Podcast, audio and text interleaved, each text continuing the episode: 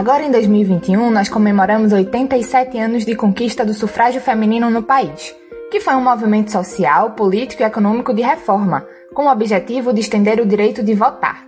E também este ano, completam 24 anos da Lei de Cota Eleitoral, que determinou 30% das candidaturas dos partidos ou coligações para cada sexo em eleições proporcionais. As mulheres são 52% da população, 52,5% do eleitorado e quase metade das filiadas dos partidos políticos, mas são somente 15% dos representantes, o que nos coloca na posição 157 no ranking da Interparliamentary Union, composto por 196 países.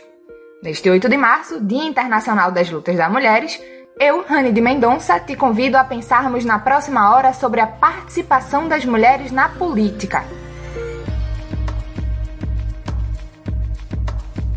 É notório que o espaço da política institucional ou não precisa ser ocupado cada vez mais por mulheres. Os movimentos de mulheres, feministas, artistas e lideranças políticas há muito repetem essa afirmação como uma resposta a um Congresso majoritariamente ocupado por homens em sua maioria de meia idade, heterossexuais e brancos.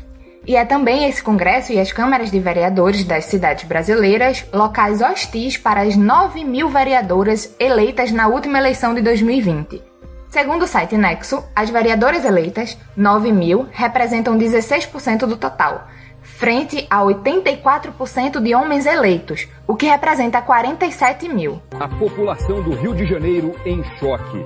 A vereadora Marielle Franco do PSOL é morta com três tiros na cabeça. O corpo da vereadora Marielle Franco do PSOL será velado a partir das 11 da manhã desta quinta-feira na Câmara Municipal do Rio de Janeiro. Ela foi morta a tiros na noite de quarta no bairro do Estácio, região central da capital fluminense. A co-vereadora Caroline Ara, do PSOL, integrante da bancada feminista na Câmara Municipal de São Paulo, pode ter sido alvo de um atentado. Na madrugada dessa quarta-feira, dois tiros foram disparados contra a casa dela. Até quando e por que vivemos isso em nosso país? Vamos conversar sobre mulheres e violências políticas no Prós e Fato desta segunda-feira, que está começando agora. Prosa e Fato Uma visão popular sobre o mundo. programa Prosa e Fato é um programa dedicado a debater uma visão popular sobre o mundo e sobre os acontecimentos que tocam a nossa vida. Eu sou Rani de Mendonça e estarei na sua companhia nas próximas segunda-feiras, sempre ao meio-dia, aqui na sua rádio Paulo Freire 820 AM. No programa de hoje, vamos conversar com a vereadora mais votada do Recife, Dani Portela, do PSOL, e a co-vereadora de São Paulo, Carolina Yara, que foi eleita pela bancada feminista também pelo PSOL. Como vocês já sabem, nós sempre trazemos entrevistados e entrevistadas para conversarmos sobre algum tema da vez. Hoje o nosso tema principal é mulheres na política e também as violências que essas mulheres sofrem. Além disso, temos quadros com receitas, indicações culturais e muito mais. O Prosa e Fato é uma produção do Brasil de Fato Pernambuco e você pode ouvir na Rádio Paulo Freire, escutar novamente no site do Brasil de Fato Pernambuco e também nas plataformas de streaming, como Spotify e Google Podcasts. Se você quiser falar com a gente, é só ligar ou mandar um WhatsApp para o número DDD 81 99606 0173. Também estamos no Instagram, no Facebook e no Twitter com o arroba Brasil de Fato PE. Não esquece de seguir a gente por lá, tá certo?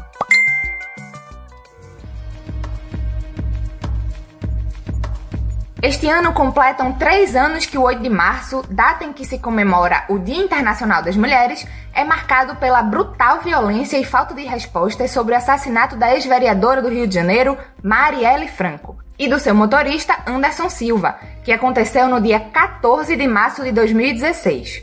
Mesmo depois de um caso brutal como o de Marielle, os riscos de vida das mulheres que ocupam lugares de poder parecem não diminuir. No início de 2020, a vereadora Erika Ailton foi a primeira a ser ameaçada. Seu gabinete foi invadido por um homem que afirmava ser responsável por ataques virtuais feitos à vereadora. Hilton foi a parlamentar mais votada nas últimas eleições do município de São Paulo. Outros dois atos foram mais graves e configuraram atentado contra a vida. a co-vereadora Samara Sóstenes, do PSOL, publicou nas redes sociais que um homem em uma moto efetuou um disparo para cima na madrugada do domingo do dia 3 de janeiro, em frente à casa em que ela reside com a mãe e os irmãos. E o outro foi com a co-vereadora da chapa coletiva Bancada Feminista de São Paulo, Caroline Ara. Dois tiros foram disparados contra sua casa. Ela estava com a mãe e o irmão no momento do ataque, no dia 27 de janeiro. E é com Carolina Yara que nós vamos conversar aqui no Prosa e Fato. Boa tarde, Carolina. É um enorme prazer ter você aqui conosco. Muito obrigado por ter se disponibilizado para esta conversa. Boa tarde, é um prazer enorme estar aqui com vocês, né? Falando de São Paulo para vocês aí de Recife, para mim é, é, é, uma satisfação muito grande, né? E vamos começar logo com um tema bastante doloroso, né? Que é esse atentado à sua casa, à casa da sua família. Como você classifica esse acontecimento? Olha, a gente é, vê com bastante apreensão, né? Eu vejo com muita apreensão do que isso representa é, com relação à nossa situação política né, brasileira, né? não é só sobre mim, né? mas é, é muito, muito ruim a gente ter uma co-vereadora que teve que sair às pressas de casa, né, como foi meu caso, após é, dois disparos acontecer é, na frente da, da minha casa e, e, não se ter resposta sobre isso, né? Nós não sabemos é, o que, que aconteceu de fato. A gente sabe apenas que dois disparos aconteceram e temos a, as imagens de câmera de segurança que mostra um carro branco parando em frente à minha casa e ficando ali quatro minutos até efetuar né, o, o barulho que, que se ouviu, né? Então, eu, eu acho que isso representa uma ameaça à minha vida, de certo modo, enquanto uma, uma parlamentar eleita no mandato coletivo, uma pessoa trans, né, uma mulher trans e negra, mas eu acho que tem a ver também com é, a vulnerabilidade que se tem hoje de se fazer política, de se lutar por direitos, né?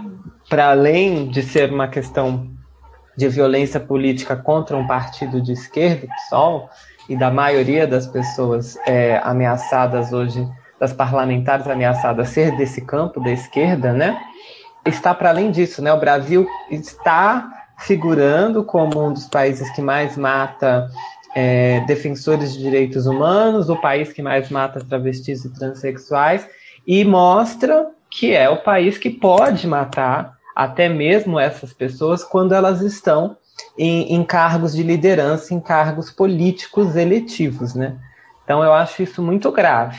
Né? É um ataque, inclusive, ao nosso próprio regime é, democrático burguês, né? Então que tem suas limitações, mas é, verifica-se que se quer algo pior, né? Então é, resistir a isso é, é, é de suma importância, né?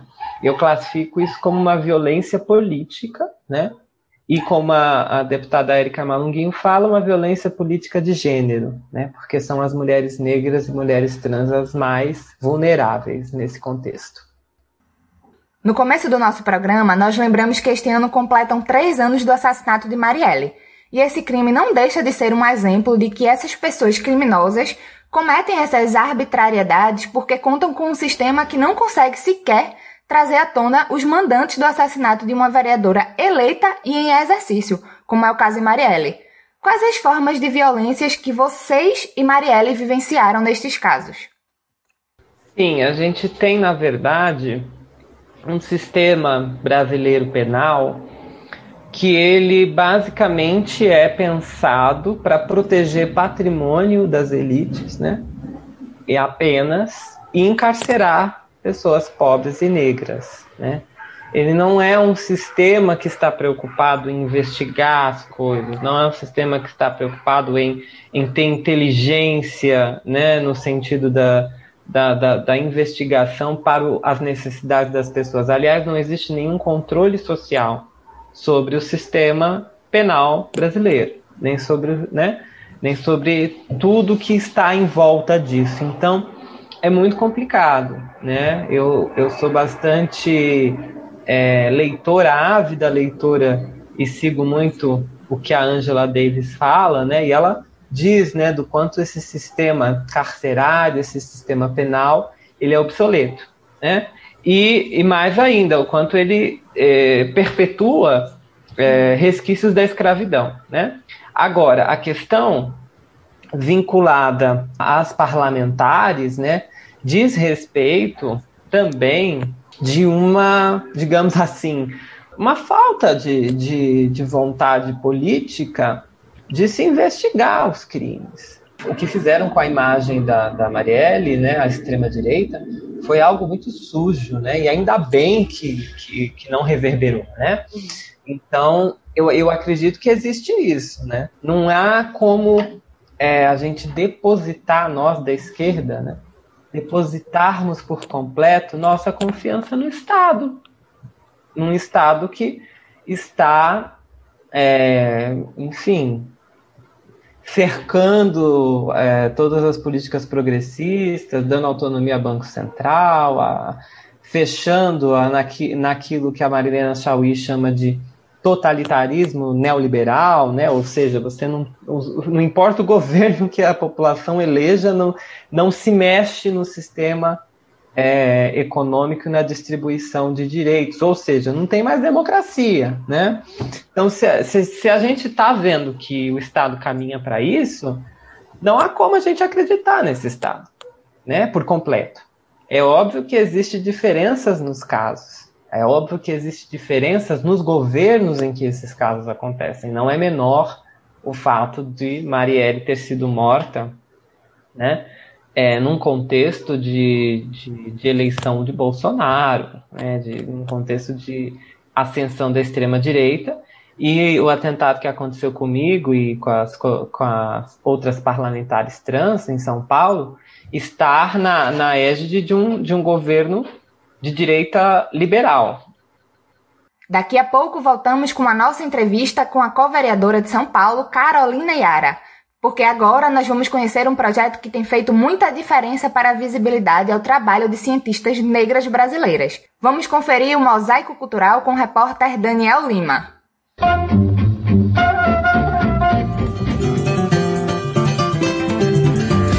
Mosaico Cultural, uma produção Rádio Agência Brasil de Fato.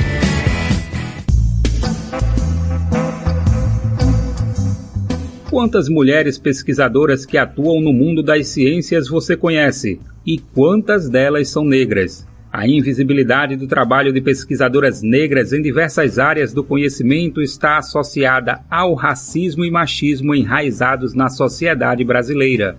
Encarando esse desafio, uma série de materiais didáticos e lúdicos contam a trajetória e conquistas dessas mulheres, a iniciativa é do Grupo de Extensão Meninas e Mulheres nas Ciências, da UFPR, Universidade Federal do Paraná. Camila Silveira é docente do curso de Química da UFPR, coordenadora do grupo de pesquisa. Ela afirma que marcadores sociais discriminatórios excluem historicamente grandes e importantes cientistas do gênero feminino.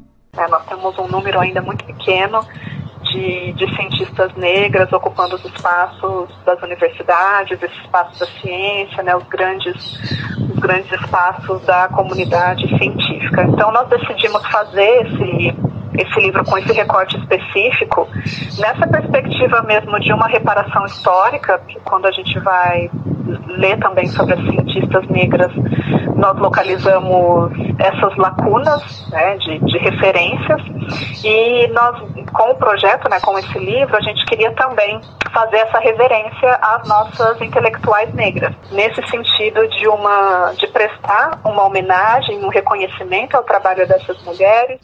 Acessando o livro de passatempos online Cientistas Negras Brasileiras, por exemplo, é possível conhecer a história de Sônia Guimarães. Ela foi a primeira mulher negra brasileira a ser doutora em física e a primeira professora negra do Instituto Tecnológico da Aeronáutica.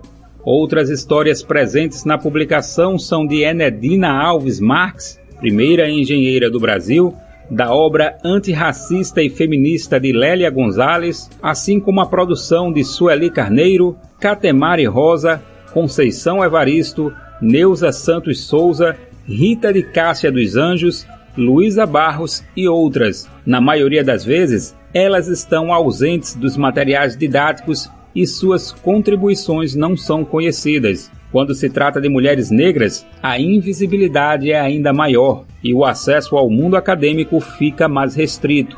O grupo de extensão Mulheres e Meninas nas Ciências também desenvolveu um jogo da memória online com ilustrações de caricaturas de cientistas negras. A autoria é de Marcelo Jean Machado. Além da importância do registro, o projeto também propõe um rompimento da barreira de papéis sociais machistas nos espaços de trabalho, ou seja, quebrar o imaginário de que existiriam algumas profissões específicas para as mulheres. Um exemplo dessa luta constante é a experiência da estudante Gabriela Ferreira. Aos 22 anos, ela cursa o nono semestre de Química da UFPR e participa do grupo de extensão desde que ele foi criado oficialmente em março do ano passado. Ela ressalta que a representatividade é essencial para que a sociedade desconstrua a ideia de que a ciência é masculina. E mostrar que a ciência também é coisa de menina também é algo que também é um espaço nosso e que nós podemos, nós podemos e precisamos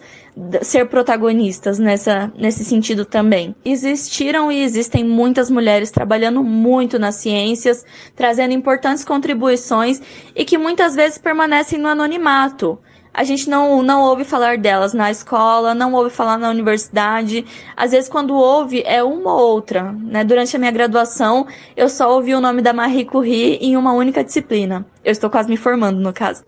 Uma das coisas que mais chama a atenção nas atividades desenvolvidas pelo Meninas e Mulheres nas Ciências é a forma em que o conteúdo é apresentado. Por ser interativo e didático, pode ser utilizado individual ou coletivamente sem restrição de público. Além da publicação sobre as cientistas negras brasileiras, o projeto também produziu o livreto Mulheres Cientistas Coronavírus, com caça-palavras e outros passatempos que contam a história de pesquisadoras que, seja no passado ou atualmente, contribuíram no combate à pandemia. O material faz um resgate histórico dos trabalhos que foram fundamentais para que a doença e a estrutura do vírus fossem conhecidas e descritas, assim como a atuação de profissionais contemporâneas. Entre as profissionais homenageadas está a brasileira Esther Sabino, médica, professora e pesquisadora da Faculdade de Medicina da Universidade de São Paulo, que, juntamente com sua equipe, conseguiu sequenciar o genoma do novo coronavírus em dois dias. Em outros países, a média de tempo é de 15 dias. A biomédica Jaqueline Góes de Jesus, uma das jovens pesquisadoras que integra o grupo de Sabino, também é citada. Na página inicial do site do Meninas e Mulheres nas Ciências também é possível acessar conteúdos publicados semanalmente sobre as pesquisadoras e ganhadoras do Nobel da Paz ao redor do mundo. De Recife, da Rádio Brasil de Fato, com reportagem de Lu Sudré, Daniel Lamir. Agora vamos para um breve intervalo. Fica por aí que a gente volta já. Vocês estão ouvindo o programa Prosa e Fato uma visão popular sobre o mundo.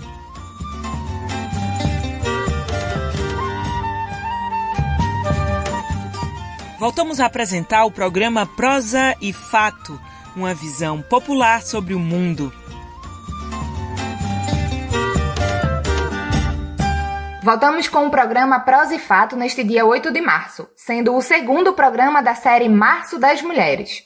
Daqui a pouco vamos conversar com Dani Portela, vereadora mais votada do Recife, mas quem está aqui comigo agora é a co-vereadora de São Paulo pelo PSOL, Carolina Yara. No primeiro bloco, conversamos sobre o atentado que ela sofreu em que projetaram dois tiros na sua casa. Agora vamos voltar para a nossa conversa. Vereadora, o tema de hoje é Mulheres na Política. E neste 8 de março ainda há muita luta para nós mulheres. Por muito tempo, os espaços que se fazia política foram negados. Mas a verdade é que a vida é política e nós mulheres participamos ativamente da política do nosso país. Como você imagina os próximos tempos e o que deseja para o 8 de março do ano que vem? Que nós mulheres estejamos como?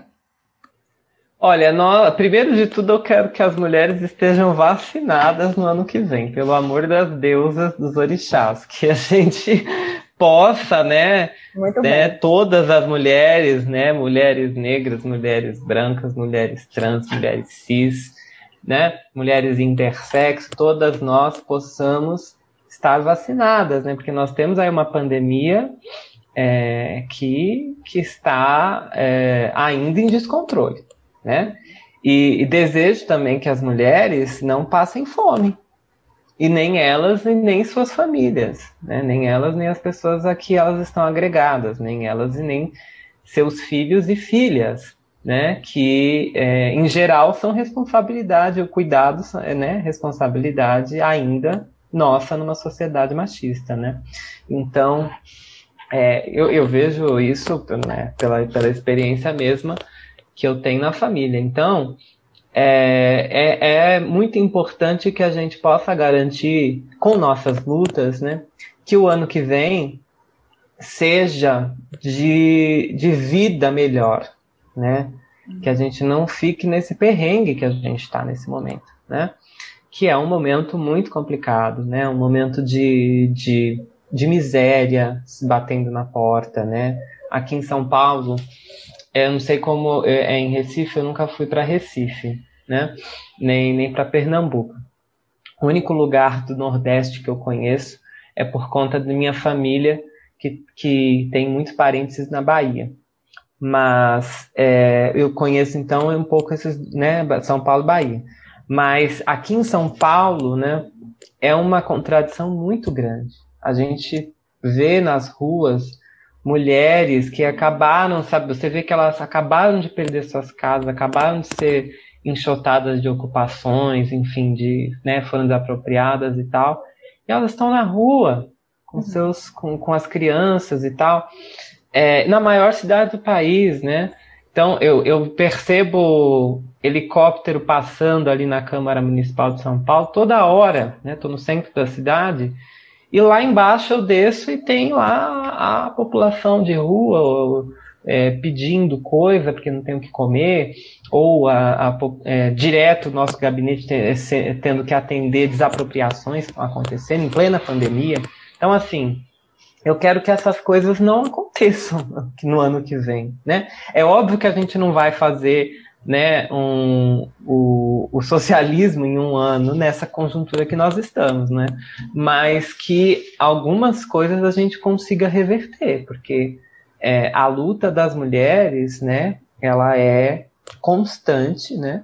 E, e, que a gente possa se, se espelhar em exemplos internacionais aí, né? Como da, da Argentina, que legalizou o aborto, uhum. né? Do Chile, que conseguiu mudar a correlação de força daquele país, né, conseguindo desaguar numa nova constituição, aqui não, a gente não precisa de uma nova constituição, a gente precisa impedir um fechamento de regime, né?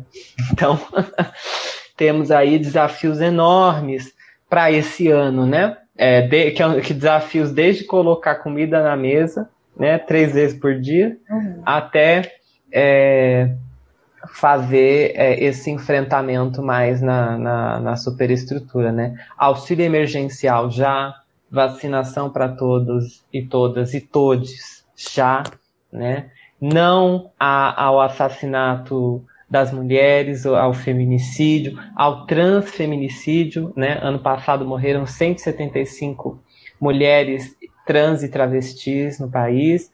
É, que a gente possa lutar esse ano para que esse estado da arte não se repita. Carolina, se os espaços da política já são violentos para as mulheres em geral, para quem é mulher LGBTQI+, é ainda pior, né?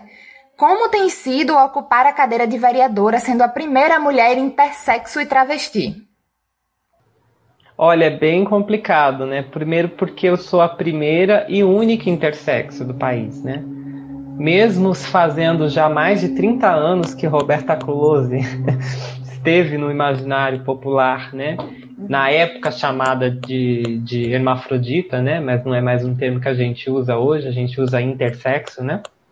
É, teve novela, tudo sobre isso, mas mesmo assim é um tabu muito grande falar, né? Sobre pessoas que nascem com aspectos biológicos dos dois sexos, né? Uhum.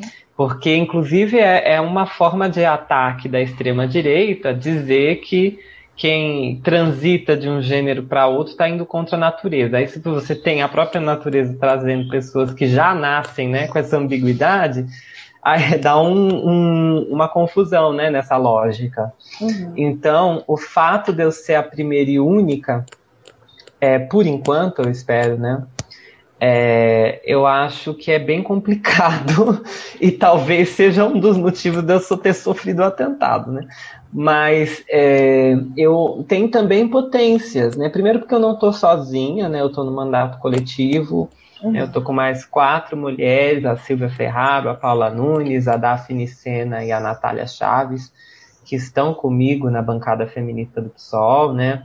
Eu tenho outras parlamentares trans eleitas, então já foi citada, né? Erika Hilton e Samara Sóstenes, então a gente consegue fazer junto com com a, a, a, bancada progressista, né, aqui em São Paulo, fazendo um trabalho bacana, né, é, e com, em várias mãos, né, com os movimentos, com o tecido social que nos apoia. No entanto, os enfrentamentos são muitos, né, o fato de eu estar clandestina dentro da própria cidade, né, o fato de eu ter que andar de segurança, né, na cidade, não poder ir na padaria sozinha, como eu tinha o costume de ter, de fazer minhas coisas independentes e tal, não tenho mais esse direito, né? É, e por conta de, de, do ódio ao meu corpo e ao que eu represento e à política que eu faço. Você carrega consigo diversas lutas. Uma delas é a da saúde e da vivência das pessoas que convivem com HIV e AIDS. No meio de uma pandemia, esses debates ficam ainda mais preocupantes, sobretudo de políticas públicas e de inclusão dessa população no mercado de trabalho para a própria sobrevivência, né? Quais os desafios atualmente para quem convive com HIV e AIDS? Sim, eu vivo com HIV, né? Tenho asma, inclusive sou grupo de risco do, do Covid, por isso eu fico mais em casa, inclusive. Agora tem o motivo também do atentado, mas antes eu já ficava. É o seguinte, eu acho que os principais desafios é uma política é, hostil do governo federal, como nunca se viu, com relação às ISTs, né, AIDS. Então, nós tivemos o fechamento do departamento de AIDS no governo Bolsonaro em, em, no início de 2019. Nós tivemos é, alguns cortes orçamentários, desde o teto de gastos públicos, né, em 2017, também a emenda do, do teto dos gastos públicos. Nós estamos enfrentando uma dificuldade enorme para conseguir fazer políticas de prevenção nos municípios, porque os, o, o governo federal proíbe uma série de coisas que venham do Ministério da Saúde, que seja destinado à saúde da mulher, né? Porque aí tem toda uma questão de que incentivo à imoralidade, é, incentivo ao aborto, né? O pensamento é, neofascista, o pensamento fundamentalista religioso está atingindo muito em cheio a política de AIDS, né? Então a gente está tendo uma dificuldade muito grande, né, na implementação de políticas de prevenção nos municípios, né, nos estados e municípios, porque o governo federal tem tido uma postura muito conservadora, né? Uhum. Então, é, campanhas de prevenção são proibidas uma série de coisas, não se veicula mais, você pode reparar, faz tempo que a gente não vê na TV campanhas de prevenção do Ministério da Saúde com relação à camisinha ou outras tecnologias de prevenção ao HIV e a outras ISTs, né? Não, no caso agora a gente tem uma medicação que tomada todo dia previne o HIV, né, a profilaxia pré-exposição, a PrEP, é, você não vê mais notícia disso, né? Porque já diz de um, de um departamento que vem sendo é, hostilizado ideologicamente e também boicotado no, no, orçamento, né? Então, não é à toa que você desfaz o, o departamento de AIDS e coloca junto com outras doenças crônicas é, e faz um grande departamento. Então já tem esse desafio. E tem os outros desafios, né? Como que você se mantém empregada, ou empregado, ou empregada, sendo, é, sendo uma pessoa vivendo com HIV, num contexto de crise, Uhum. Num contexto de, de, de que os, os empregadores estão né, caçando motivo para demitir, né? E, e você viver com HIV, infelizmente, ainda é um, um estigma muito grande. As pessoas ainda têm muito preconceito. Então, eu percebo na comunidade que vive com HIV um, um medo muito grande, né? De perda de direitos, de perda de, de emprego, perda do, de, de, de renda, né? Então, é, é algo desesperador, né? É muito importante que a gente tenha a pauta da saúde como não uma pauta é, específica, mas algo que é muito central na reprodução social da, do capital, na reprodução social das nossas vidas, porque é a forma que matam a gente. Né? A gente está vendo com a pandemia. Uhum. O Covid nos, nos escancarou o que é isso, né? Como que a, a falta de saúde pública adequada, de boas respostas, né, para as coisas que aparecem, para as epidemias, fazem a produção de morte, né? Acho que é isso, é, esse o caminho que a gente tem que percorrer no Brasil todo, né? Vereadora, o próprio PSOL e os movimentos que Marielle faziam parte dizem que ela virou semente e que muitas delas irão germinar por esse Brasil. Marielle também era uma mulher que tinha muita esperança em dias melhores. Você acredita nesses dias melhores? Eu acredito. Eu, eu sou uma poetisa, né? Eu sou alguém que acredita no, no, no florescer da vida. Eu luto por conta disso, né? Então, é, eu acredito que a vida é, é melhor hoje do que era melhor para minha avó, né? É, então, acredito que um, um, eu posso deixar um legado para quem eu para quem for minha descendência né? E aí eu digo essa descendência geral né? Social que eu deixe um legado né? É, que essas pessoas sofram menos que eu sofri né? Eu, eu que sofri mutilação genital na infância eu que é, estou ameaçada eu que tenho várias coisas aí que lidar com o meu próprio corpo, minha própria existência, minha própria luta, que é, esses dias melhores cheguem logo, né? E eu acho que vão chegar com toda certeza, porque há um florescimento da, nas pessoas, né? Pelo bem viver, pela, pela boa vida. E não é aquela boa vida é, sem, sem rastro egoísta, né? Eu acho que as pessoas estão percebendo, né? Que nós estamos em, em uma esquina histórica, né? Uhum. E, e se nada for feito, né, é, o que vai se ter é produção de morte, é voltar a criar os filhos no meio da, da, do esgoto, dos ratos. Ninguém quer isso, né? Então eu acho que é, organizando toda essa, toda, todo esse ímpeto, né, pelo bem viver, esse ímpeto pela, pela construção de algo novo no mundo, eu acho que a gente vai ter sim novos amanheceres, né, novas primaveras. Tenho certeza disso, né? E eu espero que eu, que eu esteja aqui para ver tudo isso.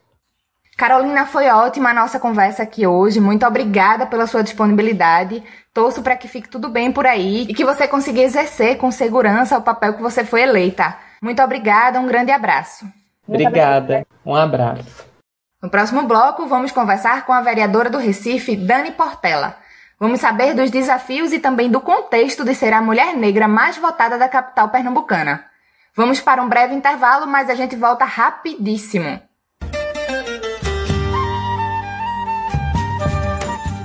Vocês estão ouvindo o programa Prosa e Fato, uma visão popular sobre o mundo.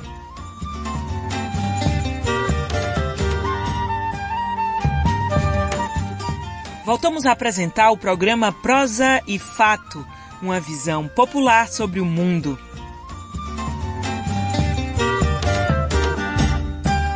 Voltamos com o programa Prosa e Fato aqui na sua rádio Paulo Freire. O programa de hoje é o segundo episódio da série Março das Mulheres e nós estamos conversando sobre mulheres na política. Já passou por aqui a co-vereadora de São Paulo, Carolina Yara, e agora vamos conversar com Daniela Portela Dani, como ela gosta de ser chamada. Dani Portela é vereadora pelo PSOL, advogada, mulher negra e feminista. Nas últimas eleições de 2020, teve mais de 14 mil votos, coroando-a como a primeira parlamentar mais votada da cidade, um acontecimento nunca conquistado por uma mulher negra. E nós temos o prazer de recebê-la aqui em nosso programa. Boa tarde, Dani, seja bem-vinda. Boa tarde, Rani, e muito obrigado pelo convite, né, para ter esse programa Prova e Fato aqui na Rádio Paulo Freire. Aí eu até faço uma saudação ao próprio nome da rádio, que nós estamos no ano do centenário de Paulo Freire, né? E eu sempre falo que o primeiro lugar que eu me movimento é como educadora, como alfabetizadora pelo método Paulo Freire, para entender que alfabetizar é muito mais do que ensinar a juntar palavras, é ensinar a ler o mundo e transformá-lo de maneira crítica. Então, salve esse centenário, salve esse ano de Paulo Freire, salve o programa de vocês. Dani, a sua eleição para ocupar a cadeira na Câmara dos Vereadores do Recife tem vários marcos do ponto de vista simbólico. O primeiro já disse que é ser mulher negra mais votada da cidade. E o outro é que na eleição anterior, a parlamentar mais votada foi a vereadora Michelle Collins, que é fundamentalista, conservadora e tem um perfil político completamente oposto ao seu. Como você avalia esses marcos? Olha, isso foi uma coisa que me foi perguntada várias vezes e faz a gente analisar um pouco em algumas transformações que podem estar acontecendo no eleitorado da cidade do Recife, como de outras cidades do Brasil. Acho que reflete um pouco numa numa questão chamada representatividade mesmo. Essa coisa de vozes que foram silenciadas ao longo do processo histórico, que começam a querer falar por si. Então, lemas como nada sobre nós sem a nossa representação, como conceitos, como a gente trata a questão de lugares de fala, de onde você vem, com quem você constrói, onde você se movimenta. Então, é, a nossa campanha foi uma espécie de Toda a campanha para mim é coletiva, porque mesmo sendo um corpo, eu fui uma candidatura sozinha, mas construída com uma coletividade, que vem do movimento feminista, que vem dos movimentos negros, dos movimentos sociais por moradia, da advocacia popular. Então, toda essa construção coletiva faz com que a gente pense em partidos como partido movimento. Não existe mais uma perspectiva de ocupar a política como ocupávamos antes, que inclusive era um lugar que era negado para nós mulheres. Né? Se a gente olha para o processo histórico, o lugar da mulher na sociedade é esse lugar do privado, da casa, do cuidado, com a família, com as crianças, com os idosos, e o lugar da polis, da política, era um lugar eminentemente masculino. Então, uhum. se a gente pensa o próprio sufrágio, a história do sufrágio universal e do voto feminino no Brasil, que esse voto se dá apenas em 1932, com uma série de condições, é, a mulher precisava ser casada, se não fosse casada, comprovar renda, uma série de requisitos para que se pudesse votar. Então, veja, isso em 1932 é uma história muito recente, para que hoje as mulheres possam ser votadas, não só ser votadas, como disputar lugares de decisão e poder. Então, acho que isso é um reflexo de mulheres, em especial mulheres negras que estão na base dessa estrutura, movimentando essa sociedade. E esse parâmetro que você fez em 2016, o Recife elegeu como a vereadora mais votada uma mulher fundamentalista, conservadora, em 2020 você elege uma feminista com mandato declaradamente feminista, antirracista, anti-LGBTQIA mais fóbico, com todas as bandeiras e as diversidades do ser mulher, que somos plurais e diversas, representadas num corpo que é plural. Então, acho que isso traz uma perspectiva de uma mudança de olhar, de outras sujeitas e sujeitos que querem ocupar a política e uma coisa, sabe, Rani, que eu concluo essa fala dizendo, me chama muita atenção que quando você, raramente você vê mulheres na política, e quando vê, a subrepresentação é bem expressa, e quando vê, geralmente ela usa o nome de alguém. Então ela vem, ela, ela, é fulana de cicrano, né? Então assim, é sempre uma mulher que é filha de alguém, neta de alguém, esposa de alguém, missionária de alguma grande igreja. Então tem sempre uma figura masculina que está dando aquele aval para ela estar tá ali. Uhum. Então, falar em primeira pessoa, construir atrizes e autoras das suas próprias histórias, isso é revolucionário. Nos blocos anteriores aqui no nosso programa, nós estávamos conversando sobre o quanto os espaços da política institucional são violentos para as mulheres. Você denunciou ainda durante a campanha que foi alvo de notícias falsas vindas do agora, que também é vereador Júnior Tércio. Como está sendo essa experiência de ser vereadora com a presença de quem te atingiu? E como você lidou com as notícias falsas? quando a mulher chega na política, por exemplo, se expressa um cenário que é violento, que é um cenário de negação. Inclusive, eu gosto muito de um conceito, acho que Érica Malunguinho, nossa deputada estadual por São Paulo, ela traz muito, que é violência política de gênero. Uhum. Como isso tem se expressado na política brasileira com coisas que eu lembro de uma informação que muita gente não sabe, eu costumo repetir porque isso impacta. Para você ter uma ideia de como essa política muitas vezes é um não lugar para os corpos das mulheres. Em 2016, somente em 2016, foi construído o primeiro banheiro feminino no Senado Federal não existia banheiro no plenário do Senado, sendo que existem senadoras eleitas desde o processo de redemocratização do país. Uhum. Então, veja, o fato de não ter banheiro não é uma questão arquitetônica, é um não lugar para aquela atriz política. Então, veja, a senadora ela tinha que sair do plenário andar até o corredor no fim para usar o banheiro do público em geral ou o banheiro de um café. E muitas vezes havia relatos de que durante essa ausência, você sabe que as sessões são muito demoradas, se estendem às vezes pela madrugada, aproveitavam para inverter a pauta e votar projetos contrários ao que aquela senadora se manifestaria. Então, isso é uma violência, isso é um não lugar, esse não lugar de pertencimento. E quantas mulheres, quando elas conseguem se eleger, elas são silenciadas de várias formas, né? Existem várias maneiras de silenciamento. Você falou da fake news. Então, a fake news, infelizmente, é uma coisa que a gente precisa ter consciência, combater, porque de 2018 para cá, isso se intensificou muito.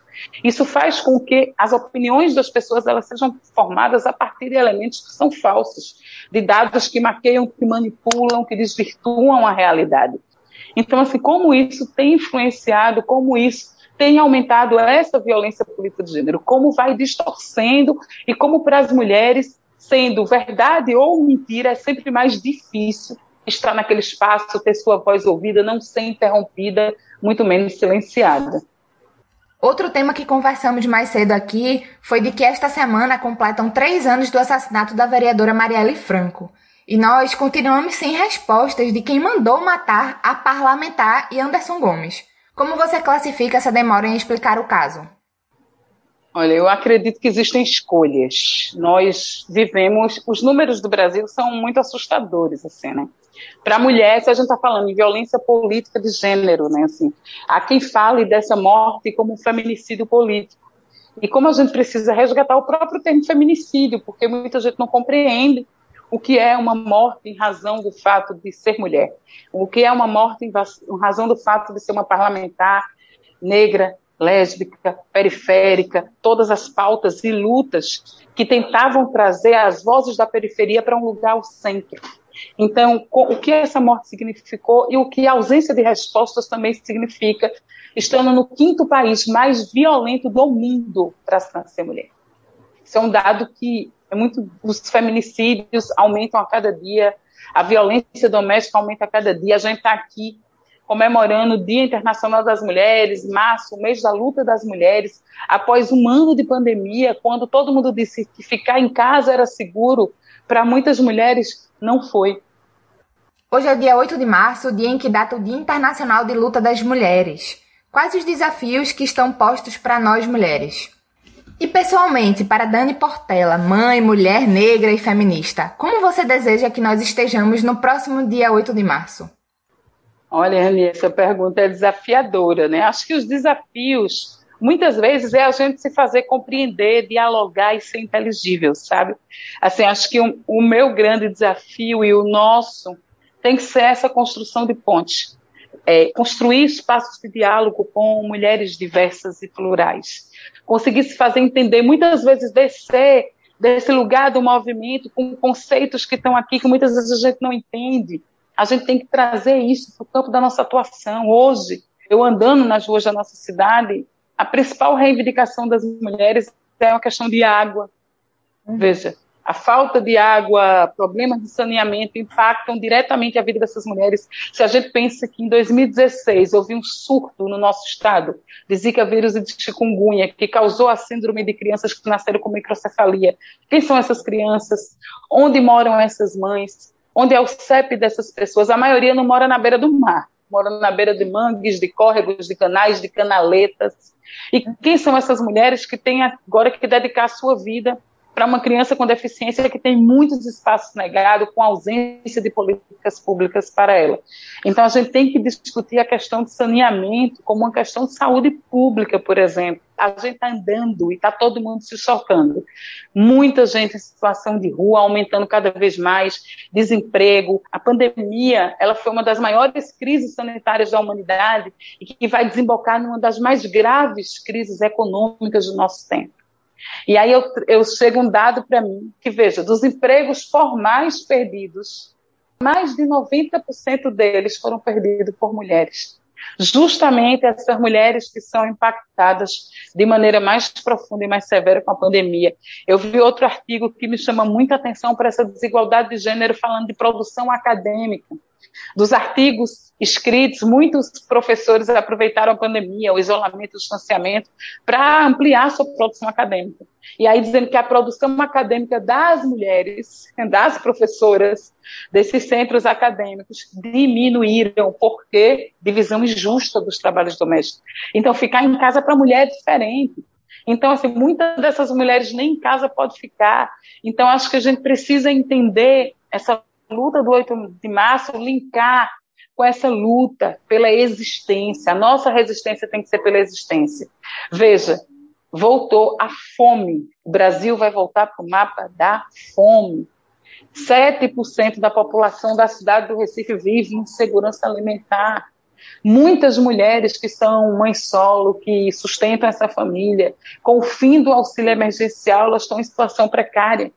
Eu fico muito escandalizada que, anos após anos, creche ainda seja uma das nossas pautas principais, porque a ausência de creche impacta diretamente a vida das mulheres, principalmente das mulheres mães trabalhadoras periféricas, que não, muitas vezes não conseguem voltar a estudar ou trabalhar por não terem com quem deixar seus filhos, ou ter que tirar do seu salário, que já é mínimo, um percentual para pagar para outra mulher. Então, assim, veja, lutas que são tão elementares, são tão centrais para as nossas vidas, né? Então, acho que nesse 8 de março, a gente precisa trazer essa reflexão dessa luta por questões, a gente precisa falar em solidariedade, sabe? Acho que essa palavra tem que voltar para a nossa boca, assim. A gente tem que se colocar com empatia no lugar dessa outra pessoa, construir pontes alternativas, e eu espero que no próximo 8 de março a gente esteja num momento diferente, né? Dani, muito obrigada pela sua disponibilidade de conversa. Foi um prazer ter você aqui em nosso programa. Obrigada, viu? Eu que agradeço e estou sempre aberta aqui, viu? Vamos pensar, nós mulheres somos como água e quando se juntam, crescem. Então que as nossas lutas possam crescer e se espalhar por esse Brasil afora. Gratidão. Estamos no finalzinho do programa, mas antes temos uma indicação de leitura. Vamos conferir o quadro O que tu indica com a nossa colunista Luísa Xavier.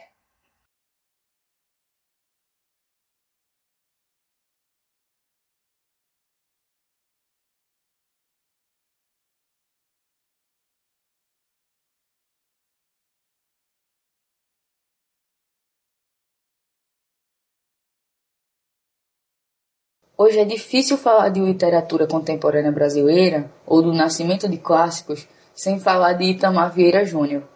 É imprescindível indicar Torto Arado para materializar o encanto e a peleja dos nossos. Bordando o sertão baiano junto aos curandeiros, a ancestralidade e a luta pela terra, é tecida a história das irmãs Bibiana e Belonísia, com a máquina de costura ou de escrever primorosa dos que entendem o trabalho como algo que modifica e, e molda uma sociedade. É nesse ambiente de trabalho, em troca de moradia, água, comida, os retirantes que de quando em vez enxergamos que é como passado, urgentemente dilacera o romance com problemáticas atuais e urgentes, porque são antigas e perduram, mas também por serem do povo. Cenas do âmbito mágico, encantado ou místico se entrelaçam com a realidade concreta das curandeiras, rezadeiras e da fé materializada na figura de Donana, é fascinante enxergar, conhecer o poder das ervas e o respeito à ancestralidade, quando é passado o posto a Zeca Chapéu Grande, seu filho, praticante do jaré, uma religião de matriz africana, mais especificamente um candomblé de caboclo, que se expressa intensamente e exclusivamente na Chapada da Diamantina, na Bahia. Um romance primoroso, de uma sabedoria escrita instigante, que não caberá nessa indicação, muito menos nesse período histórico. Revisitar o torturado de nossa história, de nosso passado presente, é um dever cotidiano que Itamar nos presenteia em momentos de recuo para pensar e aprofundar o vivido.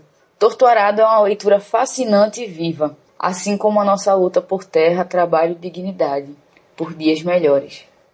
É com esta indicação que eu quero agradecer a sua audiência até aqui. Se você tem algum comentário, crítica ou sugestão de tema, manda pra gente.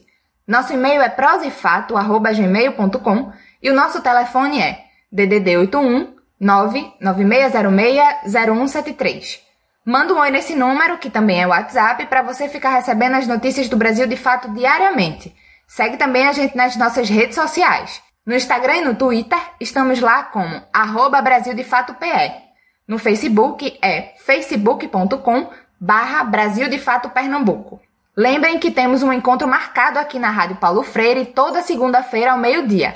Para quem quiser ouvir de novo, acesse o nosso site www.brasildefatope.com.br. Este programa é uma realização do Brasil de Fato Pernambuco. Teve a apresentação, roteiro e produção de Rani de Mendonça, edição de Fátima Pereira, coordenação Monize Ravena. Apoio equipe de jornalismo do Brasil de Fato. Um abraço bem forte, se cuidem e até semana que vem. Tchau, tchau. Foram usados neste programa áudios da TV Globo. Você acabou de ouvir o programa Prosa e Fato, uma realização do Brasil de Fato Pernambuco. Acompanhe mais notícias acessando brasildefatope.com.br e também nos sigam nas redes sociais.